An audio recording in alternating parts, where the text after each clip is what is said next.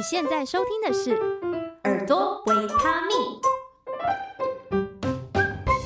回来，耳朵维他命，我是主持人幸慧。很多人都说去年是 Podcast 的元年，那包括我自己身边也有一些朋友想要开始创立自己的 Podcast 频道，所以很多人呢就会跑来问我一些问题，比如说怎么录音啊，怎么怎么剪辑啊，或者什么配乐要去哪里找啊。所以呢，我今天就帮大家邀请到专业的，因为这位来宾呢，他不仅有在大学里面开设教人家做 Podcast 的课程，他同时也是是 Parkes 斜杠先修班的主持人，我们来欢迎 Joanne。嗨，谢谢谢谢幸会今天特别邀请我来。那我先跟大家做个简单自我介绍，可能很多人还对我有点陌生。我叫 Joanne。然后我的中文名字就叫乔安，是真的哦，是真的本名就叫乔安。那我现在目前有三个身份，嗯、第一个就是像信卫说的，我是 Podcast 斜杠先修班的主持人。那我的频道主要就是在帮助想要斜杠做副业，但是却迷惘没有方向的人，带领他们从没方向到真的实作，从零到一。这是我 Podcast 主持人的身份。那第二个身份就是我平常也有在大专院校或是政府机关教。他们做 podcast、做节目、做采访。第三个身份，就是因为我的主力平台跟大家比较不一样，可能别人有 IG 有粉丝团，但是其实我的主力平台是社团。Facebook 社团，那我的 Facebook 社团也叫做斜杠先修班，但是呢，我第三个身份就是人家称我是社团里面的编子老师，很严格是不是？没错，我就是一个严格到爆的人，因为我的 频道在讲斜杠嘛，所以我很呃，其实我开了这个频道一年多以来，有很多的同学他都想要做斜杠，但是不知道怎么开始。嗯，我觉得我想要建立一个互助的平台，所以我的粉丝通常都是在 Facebook 社社团跟我互动，那因为我后来也有做自己的教练课，嗯，但是我的风格是比较是会 push 人到实做，然后比较严格，这样子就莫名形成是一个氛围的感觉。我们的社团就是，嗯，我就是一个班导，因为斜杠先修班就是个班级嘛，哦，对，我就是班导的角色，嗯，就是编子班导、编子老师。那我们底下有些学生啊，有小老师啊，就是我自己建立一个网络的班级干部的概念啦，嗯，所以就是形成。这样的氛围，所以我目前是这三个身份。然后目前我刚好七月刚离职，嗯，所以我目前是全新经营斜杠先修班这个品牌。对，嗯，那那个社团是想要加入都可以加入，是可以的。你只要想加入就可以。嗯，想要被鞭打，想要被想要被鞭笞一下的，就欢迎可以加入。那因为我跟 Joanne 其实我们其中的一个身份都是 Podcast 频道的主持人，那我就很好奇说，哎，你原本就是一个重度的 Podcast 的。使用者吗？你自己的聆听习惯是什么？我必须跟你老实承认，我以前会听 podcast，、嗯、但是听了几个人之后、哦，我现在自己做了 podcast 之后，我也比较不会再听 podcast 了啊？为什么厌倦了吗？因为我自己就在这个产业，然后我也忙了很多事情，我已经有点分身乏术、哦，而且还有就是我可能听别人 podcast，、嗯、我怕会影响我的风格。其实有时候会不知不觉会被人牵着走，哦、对。但是我上一份工作是在外商公司当顾问、嗯，那我在下班后我就想要找一些事情做嘛。那因为我以前是担任过记者、嗯，所以我一直以来都很喜欢做采访。嗯、但是我真的太厌倦台湾的媒体生态。我很讨厌这样的氛围、嗯，所以我就觉得，那与其帮公司做采访，我不如帮自己做采访。那那时候只觉得，哎、嗯，听了很多的节目，感觉还不错。那我也想要做自己的这个媒体，嗯、所以。才那时候才想说，哎，看别人都怎么做 podcast，然后才自己做了这个节目。自己做了之后，你会发觉又是一个坑，就是你要找到自己的风格，嗯、但是你又不要被别人影响，我觉得是蛮难的。所以我觉得初期，如果你们大家不介意的话，你们可以滑到我的第一集开始听听看，你会发现第一集的我青涩到爆炸。嗯 就是很很很菜这样子，但是我觉得我现在已经呃算是做出自己，就是我该是严格就严格，我我的声音就是这样子，我觉得我已经算是走出了自己的风格了，嗯、应该是这样说。嗯嗯，哎、欸，我懂那种你有可能会被别人影响的感觉，因为有时候你就听一听，然后你就觉得说他这个主题，或是哎、欸、他这样好像不错，你就会有点想要也试试看、嗯。可是这样久了之后，就是会有点动辄得咎吧，就是会变成说不知道自己的。方向好像在哪里？对，不然你就要听一个跟你完全不同领域的。例如说，我是在讲知识，你在讲声音，嗯、对不对？你就不能听一个也是在讲声音的频道。你可以去听一个娱乐的，哦、或是时事的、纯聊天的这种。对，因为它这样可以让你激发更多的创意，不同面向的创意。嗯，这也是一个蛮好的建议。那 Joanne 刚刚有提到说，你自己原本曾经是记者嘛，所以是因为这样子的身份才让你想要做 Podcast 嘛？因为现在自媒体有很多媒介嘛，比如说部落格啊，或者是 YouTube 什么这种太多了。那你怎么会想要以 Podcast 为你的、嗯、算是主要经营的？频道呢？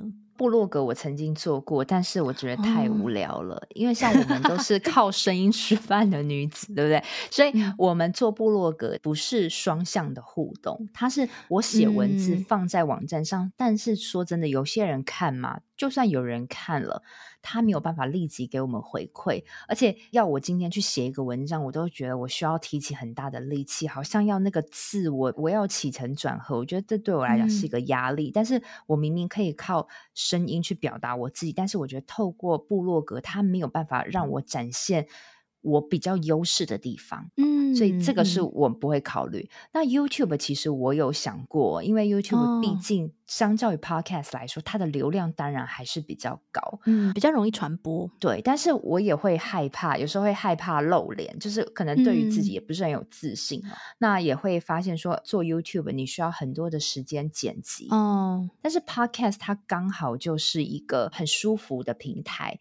因为我以前做记者，但是我都需要跟人面对面，就是拿个麦克风去采访。嗯、然后我其实，在上一份外商公司下班后，其实我也有帮艺术机构做采访，但也是面对面的。那我就知道说，其实我一直来都是很喜欢做采访，我该怎么样把它做出来，又是一个我舒服的方式。所以那时候就找到了 Podcast。那我那时候想说，那我该怎么做？我就会去听那些很厉害的主持。人，然后我都会把他们挖到第一集，嗯、翻到第一集来听，然后发现他们其实也很青涩，其实就给我超级大的自信，嗯、因为我觉得每一个人都是菜菜的开始，嗯、那我也可以。因为除了以前采访工作之外，嗯、其实我很多的时间都是在当业务，比如说透过电话当业务，或是面对面当业务，都是一直跟人做声音要讲话的方式有关，所以种种因素结合起来，就发展成现在的 Podcast 频道了。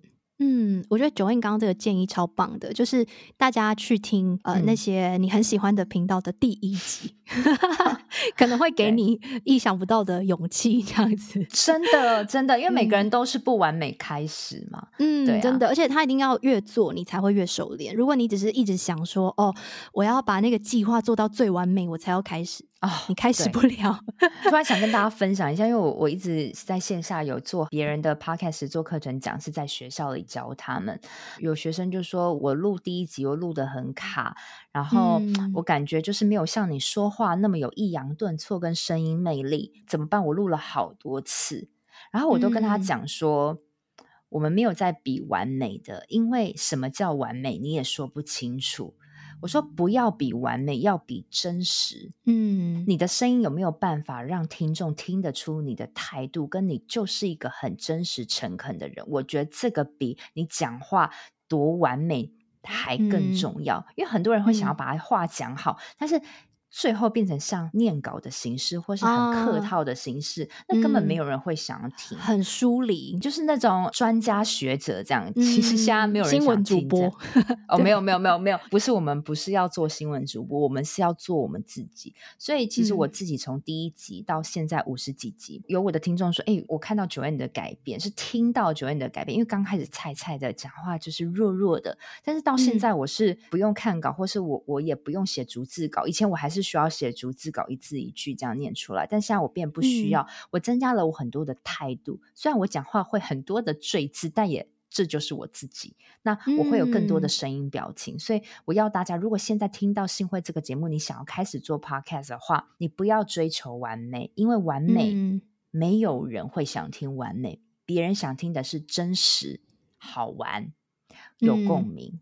嗯，我觉得这也是一个很棒的建议，真的是要开始做，然后你才会知道怎么样越来越真实？或许那个真实也是像 Joanne 她累积了五十几集的经验，然后才慢慢的知道说，哦，对，我就是这样子，这个就是我的态度，我想要传达的东西。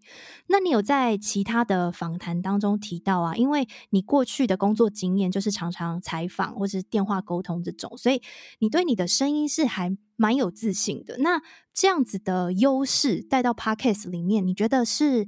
呃，很加分的吗？还是说你觉得，哎，其实会有一些你意想不到的挑战呢？哎，其实说真的啊，我没有做 Podcast 之前，我不觉得我声音是有感染力的哦。哦，我我只知道我过过去的职场生涯中，我都要讲话。透过电话讲，或是面对面讲，嗯，我一直在讲话，不断在讲话，因为我就是一个好爱讲话的人。但是我从来没有录音，把自己声音录起来，甚至是感染别人。哦。对，所以我是因为我录了第一集之后啊，可能也加上买好一点点的麦克风啦。所以呢，你买个温暖的麦克风，音质变好一点，我觉得这是加分的。嗯。但我没有想过，是我录了第一集之后，我身边的朋友跟陌生的听众，他说：“哎，我。”被你的声音有点感染到，我才意识到好像自己声音比较好一点。但我一直都跟大家讲说，没有，我声音还好啦，就是呃麦克风的加持啦。但是后来。呃，录越来越久，我的听众渐渐被我的声音感染，我才知道啊、虽然我的声音是可能比较是中低频的，但是我的声音有一种感染力，并不是说声音真的非常好听，像林志颖这样很暖心，但是我觉得我声音是有一种让你觉得很安定、很有沉稳的感觉。那我会发展出有一点点成果，我觉得是归咎于我过去职场的经验，我必须要服务很多的顾客，特别是我是比较服务非常高端的客群。所以我们很长时间要通电话，那你要怎么样把你能给他的服务说清楚？嗯，我觉得我是在这个上一份外商公司的职场中训练到的。如果他今天是一个呃很急很急的人，那你讲话要配合他变得很快速，重点。那如果他今天是比较慢的人，你要说清楚，让他理解。所以我一直在叙说我的服务，希望对方可以透过我的声音去买单我的服务。所以我会一直揣摩说，那这样一通电话我要怎么说？我要先把重点先讲起来，我的语句应该是怎么样？所以我觉得是透过我后期的职场，面对比较高端的客户给训练出来养成的这个沉稳跟逻辑力。那当然，对于这个节目其实是有加分的。所以，如果你的工作也是呃需要跟客户应对的，或是你也是业务的角色，嗯、其实你可能都有做 podcast 的潜力哦。所以说，其实好像并不是原本就知道自己的所谓的优势，而是累积起来，然后开始。做之后，就发现，哎，很多人给你的回馈是，嗯，声音很有感染力，然后再去归纳说，哦，有可能是以前这样子的经验，所以累积出来这个有逻辑啊，然后论述的能力。然后刚刚你也提到一点，其实是我们在讲声音的时候会讲到，就是语速。有些人天生讲话是很快的，那.有些人就是慢郎中讲话就是很慢。嗯、那你有讲说你其实会去配合对方的语速，这是一个很好的小技巧，因为我们都喜欢频率跟自己接近的人。嗯、那那个频率其实就包含你说话的语调还有速度，所以如果你能够稍微配合一下对方的语速，那其实他就可能更容易听你把话讲完。然后当然你也要有调整的能力啦，你就是要快，你也可以切重点啊；要慢，你也可以。慢慢讲，这个就是能力的训练所在。对啊，因为像你们节目是关于讲声音嘛，嗯、那我们就来谈说，呃、嗯，语速的部分真的也是可以训练。但是我觉得最重要的基底是你要有个对的情绪设定。嗯啊，比如说他在很急很急的时候，你要感觉到他的急，所以你有对的情绪，你讲话也会比较急，比较重点。就是有同理他的感觉，对不对？对，你要有个情绪。嗯、那如果你今天就是还是做你自己，要就是还是这样讲，但是别人会听不下去。嗯，真的。之前的职场经验也告诉我，听也很重要。我现在很会听别人声音，就是哦，听了我大致上知道他是什么样的人，什么样的个性，急还是慢，有条理还是没有条理，我其实都可以从他的声音听得出来，他是什么样的个性的人。因为我必须要得到他的订单嘛，所以我必须要。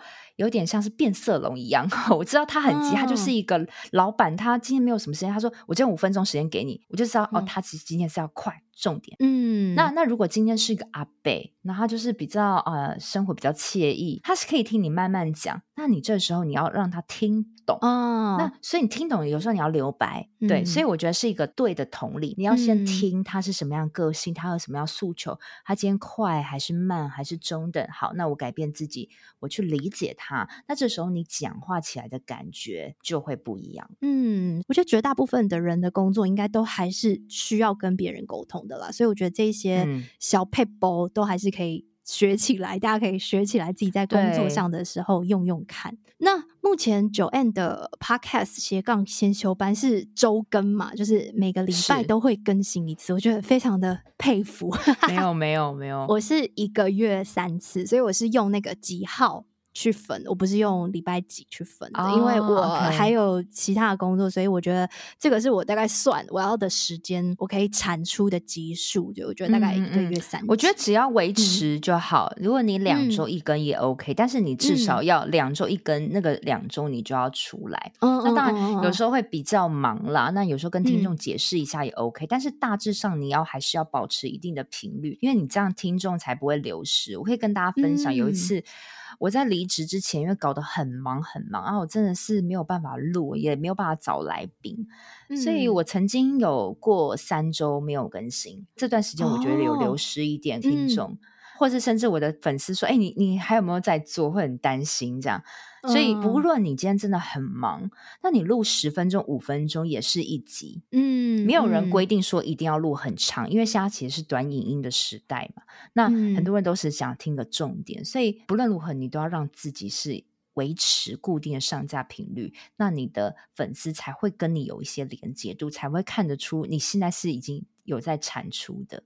对嗯，你自己维持周更的话，你是怎么安排周更的进度表？因为你也是有访谈嘛，所以你要找对象啊，然后你要约时间录音，然后你可能还要剪辑，然后你发表之后又还要 po 文什么的。其实它有蛮多流程需要走。你自己有没有一个时间表，是或是你怎么督促自己可以做到周更？我跟你坦诚讲，这个时间表其实是乱成一团。我在初期是乱成一团，到现在比较知道该做什么时候该做什么事。但是这个乱成一团的时候，会大概维持两三四个月都有可能。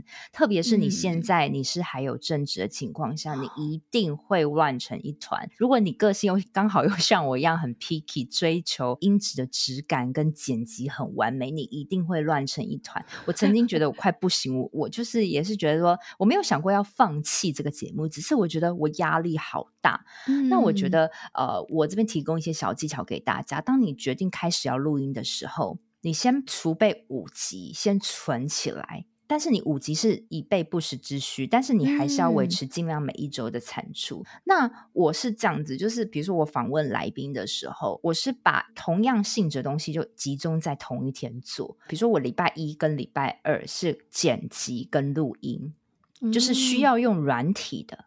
好，嗯、那礼拜三、礼拜四，其实我就是会让我自己做所有关于行销有关的事情，因为我们录完节目，大家都会忘记要去开发、去宣传，那变成你的听众会很少。嗯、那你再怎么样耕耘，都是耕耘那几百个，或是不到一百个听众而已。但是你其实应该要把你的节目再扩大给。真的需要你节目主题的人听，嗯，像那时候我也是觉得说，宣传应该要占至少六十趴，创作要是四十趴，嗯、因为你必须要让外面的人多进来，多进来，然后你才有更多的火花，嗯、或是你才有更多的互动，让你可以持续做下去。所以那时候我一开始录节目，我就知道我要把这个宣传的占比拉长，所以我这两天我都是做任何关于行销有关的事情。例如说，我去找有流量的来宾，嗯、我会逼自己找。就像我那时候还五六级还很菜的时候，我还是要逼我自己找。我告诉自己，我要邀三个有流量的来宾，不管他们最后有没有邀成功。嗯，所以我是这样分：剪辑跟录制日各占一天，行销日可能占两天。好，然后最后一天可能就是做任何的杂事，例如说维系社群平台啊、哦、等等、嗯，所以你必须要有一个架构。呃，还有就是你在剪辑的时候，一开始你会花非常多时间在剪辑上，甚至是一整天，你会好痛苦。嗯、那这个时候我提醒大家，因为我喜欢访问。找来宾也不是问题，就是啊，写 email 嘛，发出去嘛。嗯。但是最让我痛苦就是剪辑，我最不喜欢就是剪辑。嗯。所以我刚开始没时间，就是卡在剪辑。所以你要必须去看你自己的这个制作模式，哪一个环节你最讨厌？嗯。我相信当 podcast 的人不会讨厌讲话，也不会讨厌访问，但大部分 podcaster 是讨厌剪辑。我们都经历过那种要花一天时间在剪，对，那超痛苦，然后每天闷在那边，然后真的是 崩溃。好，所以我要提醒大家，你怎么样把你的时间做到最大化？就是你剪辑的时候，你不要再吹毛求疵，就是剪一些、哦、一字一句、呃，一字一句去剪，就像。呃，你想要剪赘字可以，但是不要太 picky、太龟毛了，嗯、因为人讲话就有赘字嘛。就像我今天跟你讲一讲、嗯，其实你总体今天我们谈话之后，你会觉得，哎，Joanne 给我是什么样的感觉？你不会觉得 Joanne 有哪一个赘字重复了，对不对？嗯、就是一个整体感觉、嗯。所以当初我是看不开这件事，但是我现在看开，我觉得人讲话就是这样，我就是这样。所以你不要再去 调自己的那个什么音了，那你反而是要把你的访问做精实。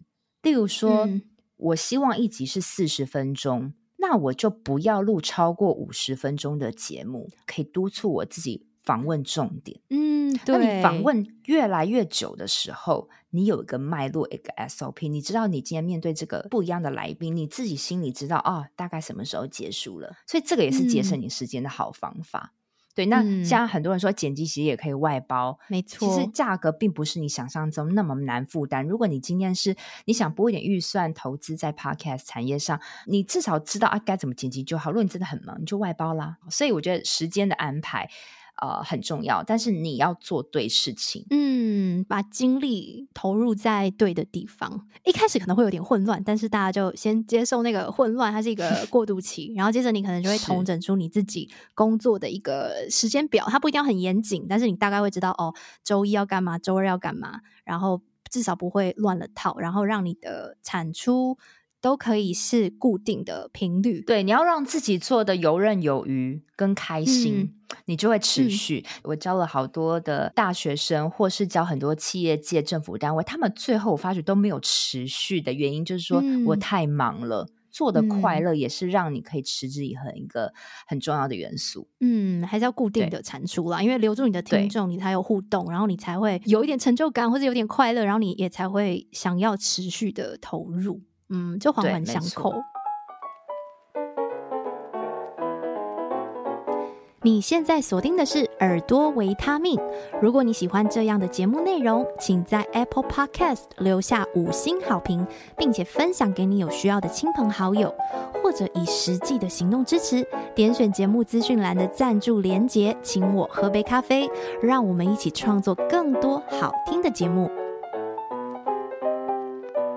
那对于新手想要加入 Podcast，嗯、呃，你会觉得要注意什么比较重要呢？比如说，应该要注意录音的品质啊，还是说，呃，是节目的主题、频道的主轴？嗯，你会怎么建议新手？他们应该要直接买很贵的器材吗？还是租录音室？因为有好多好多的考量。OK，好，我先就呃主题这个部分来说，我希望如果你今天听到这边想要做 Podcast 的话，你的主轴一定要是一个。很清晰，让人一看就明确的主题，就像信会，你是讲声音，我是讲斜杠，我们一看就知道。嗯、对、嗯，那很多人说我我也想要分享旅游，我也想要分享八字命理、塔罗，我也想、哦，因为我这些我都会。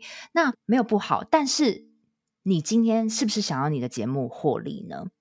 如果你会想要获利，你一开始的主轴你就要聚焦定位。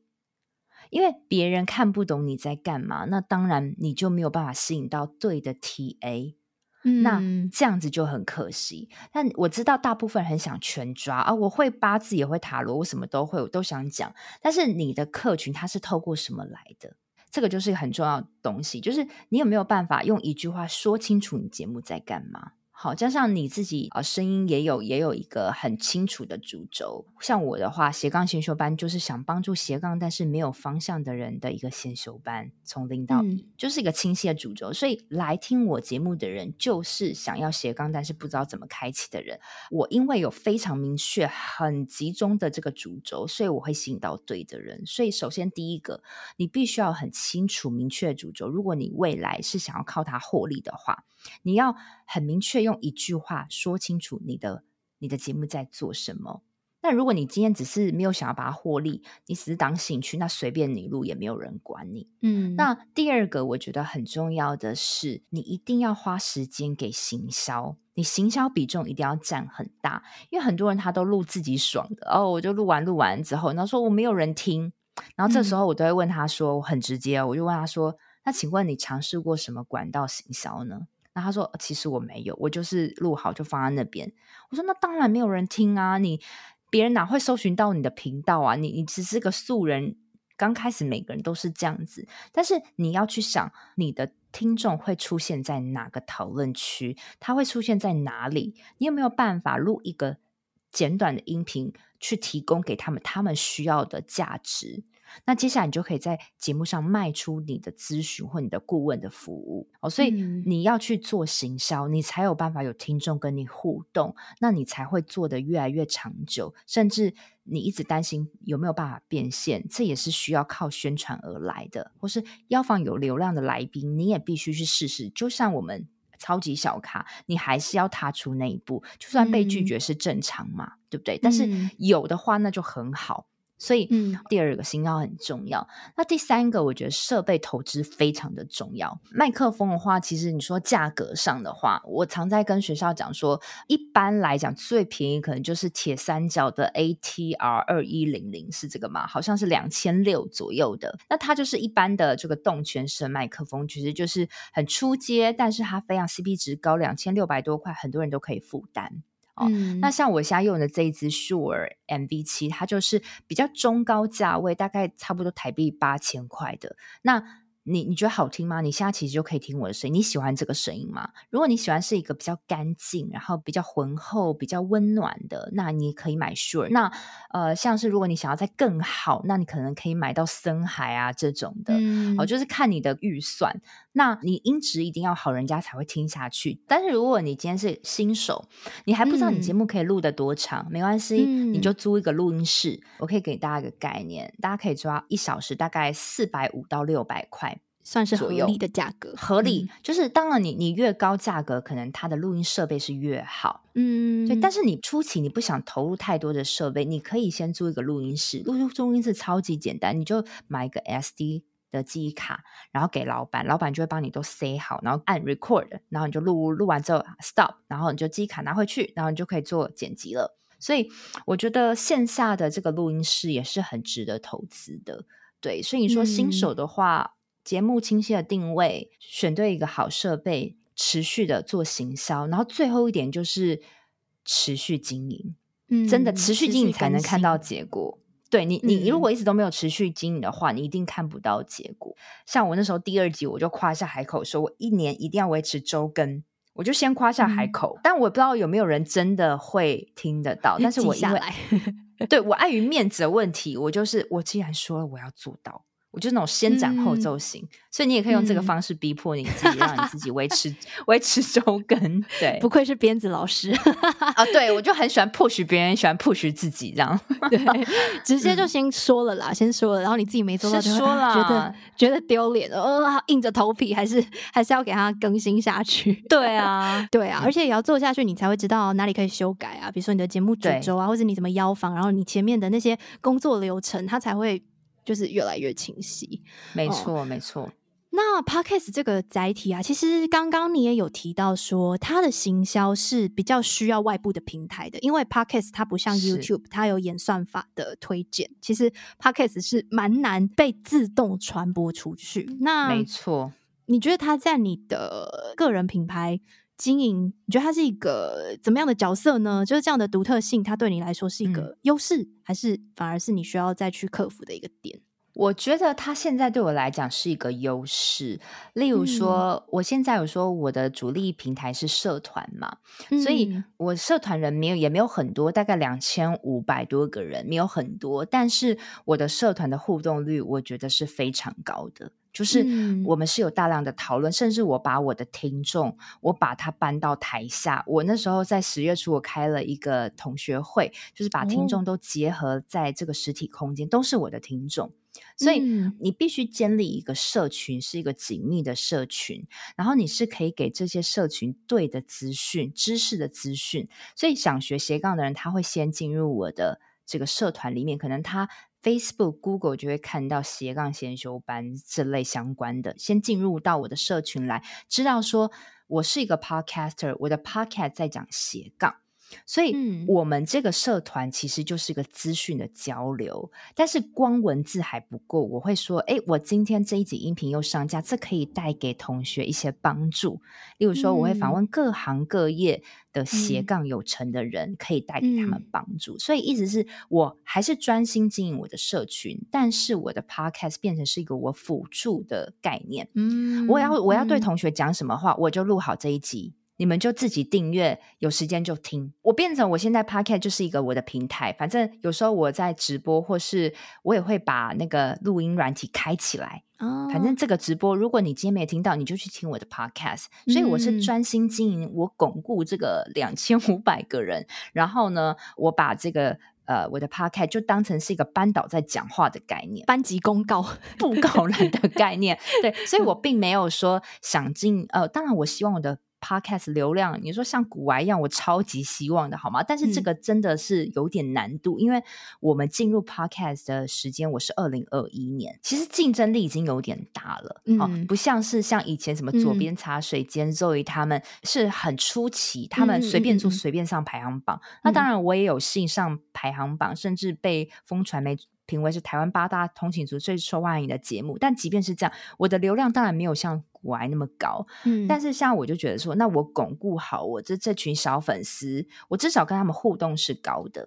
好，那我有这个互动率高，大家变得我就是算是一个精神指标，Podcast 就是一个配着我的东西来。那我要再去发展我的服务的话，我可以把服务做得更精实，或是我把这个我的服务做更中高价的价位，因为我提供的东西是很多很扎实的。我也希望同学是跟着我一起学习的，我有点是这样子串起来了。哦，然后你说未来，其实我有想过，说我是不是要。把这个我的 podcast 音档放在 YouTube 上上，所以我也有想过，哦，很多人会这样做。对，很多人会这样做，我觉得也是一个方法。只是我现在有点懒得做这，但是它确实是一个方法，因为 podcast 流量它本身就没有 YouTube 那么多，所以你应该是要多开发其他东西去带动，例如说 YouTube 也放。嗯呃，有些人在做部落格的也可以放，因为你可以把你的音频变成文字的放进去，整理一下文字资讯。对对，因为你做 podcast，你始终想要做个人品牌，你不要一直专攻在 podcast，你反而是要开拓很多的不同的 channel，让很多人认识 Joanne 斜杠先修班，就这样就好。只是 podcast 刚好是他可以做的事情，嗯、所以我觉得开发很多平台 channel 是很重要的一环。嗯，对，那他。当然，对于我现在的这个个人品牌事业，它是一个陪衬，是一个加分的效果。但是我还是仍然想要再开拓更多的 channel，让我的声音被大家听到。最终还是结果，希望让更多人去跟我产生教练课的咨询服务，这才是我最终的目的。我有没有讲的很直接？嗯、不会啊，但是就是这样子。对，就是这样子，就是这样。我也是啊，你也是啊，对 对啊，就大家都是为了要谋生嘛，嗯、然后要做个人品牌。那你有没有一个对的路去导到你的服务？嗯、我觉得很重要。对。嗯，所以我觉得这样听下来啊，如果有想要做 podcast 的人，其实应该要反过来思考，就是说你想要吸引怎么样的人，嗯、定位怎么样的主轴，然后这个频道对你整个个人事业来说。是一个怎样的角色？比如说像 Joanne，他就是一个班级公告，然后最终还是要 吸引，就是哎，跟你上一对一的教练课。我觉得像我也是，因为我也是做一对一的声音培训，嗯、那我会做很多，嗯啊、呃，可能歌手访谈啊，或是讲师，或是像 Joanne 这样子也是 Podcaster，我们会做一些访问。那最终也是希望说，哎，你如果对于声音有问题，你可以来找我。其实 Podcast 对我们来说是。类似的一个平台。那我们两个真的超像，超像。嗯、对啊，我的访纲里面还有一题说，那你有没有想过要让它如何变现？嗯、所以我觉得那个变现，它不一定会是在。Podcast 这个频道里面变现，Podcast 不会变现，很直接。大家会不会听到这里关掉了？说啊，不会变现，关掉。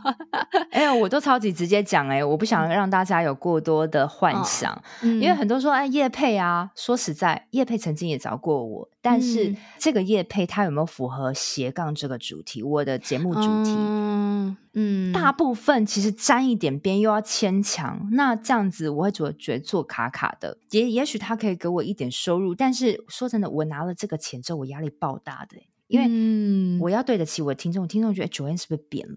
其实我每接一个业配，对我的节目是杀伤力是很很伤的，因为那个是信用度的问题。对，所以大家不要觉得都靠业配赚钱，那。除了叶配，你是什么？嗯、那还有就是 Podcast，它本身大家想得到。比较表层的就是业配嘛，嗯，那业配本身，你除非是你要呃在排行榜上，嗯，你要百大，对，你要百大，你才有办法有可能接到业配，但是这个业配也不一定符合你的主题，那谈的价码可能你们也谈不拢，嗯、这都是我遇过的。嗯、好，那它本身就是一个可遇不可求的东西，嗯、那不然很多人就想说，那就抖内啊，但是你自己知道谁会真的会抖内？抖内我也曾经接，我觉得。接到人家一百块请我喝咖啡，我就超级高兴。对啊，嗯、这个是很少的机会，所以这边还是要呼吁大家可以支持一下自己喜欢的。对啊，对对对对对对，还是要抖内抖内一下，我们那个链接都在下方。耳朵维他命赞助一下，对，这幸会也是录的非常的辛苦，每一集都要产出，所以我觉得适当的给创作者一些回馈是很重要的。嗯，所以不是那个钱，嗯、反而是那个钱背后的那个心意，还有我们被。鼓励到的那个感觉，其实是会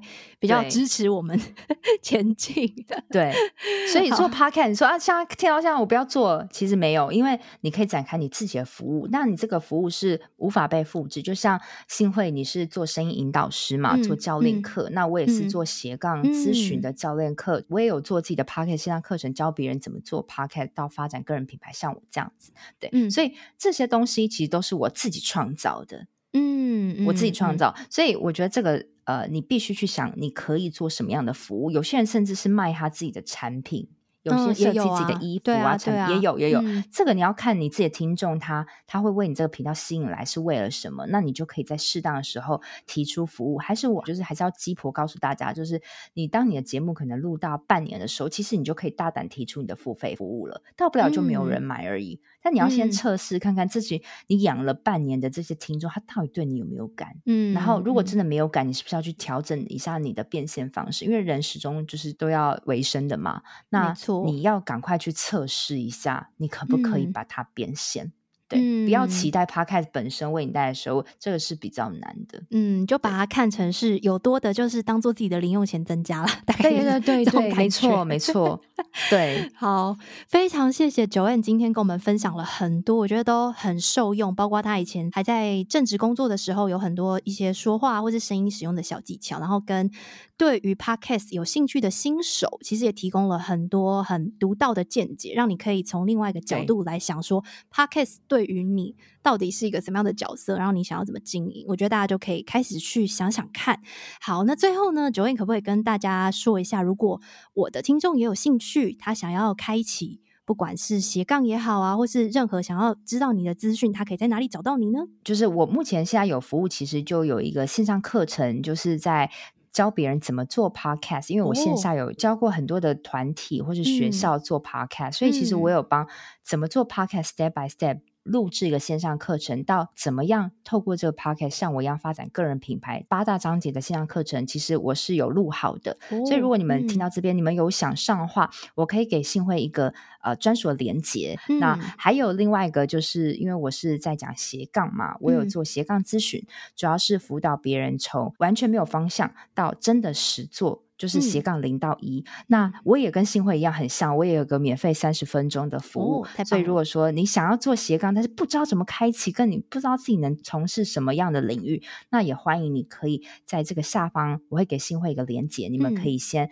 点选跟我约一个日期，嗯、然后跟我聊一聊。那即使聊完之后，哎，你觉得你就是还在考虑，我觉得都是 OK 的。嗯、但是我很欢迎你，你把你的困难告诉我们，可以一起讨论多一点的交流。好，那相关的连结我都会放在节目的资讯栏，所以有兴趣的话，大家可以直接点击过去。那今天非常谢谢 Joanne 的时间，我们就下一集再见。谢谢新会，嗯，拜拜，拜拜。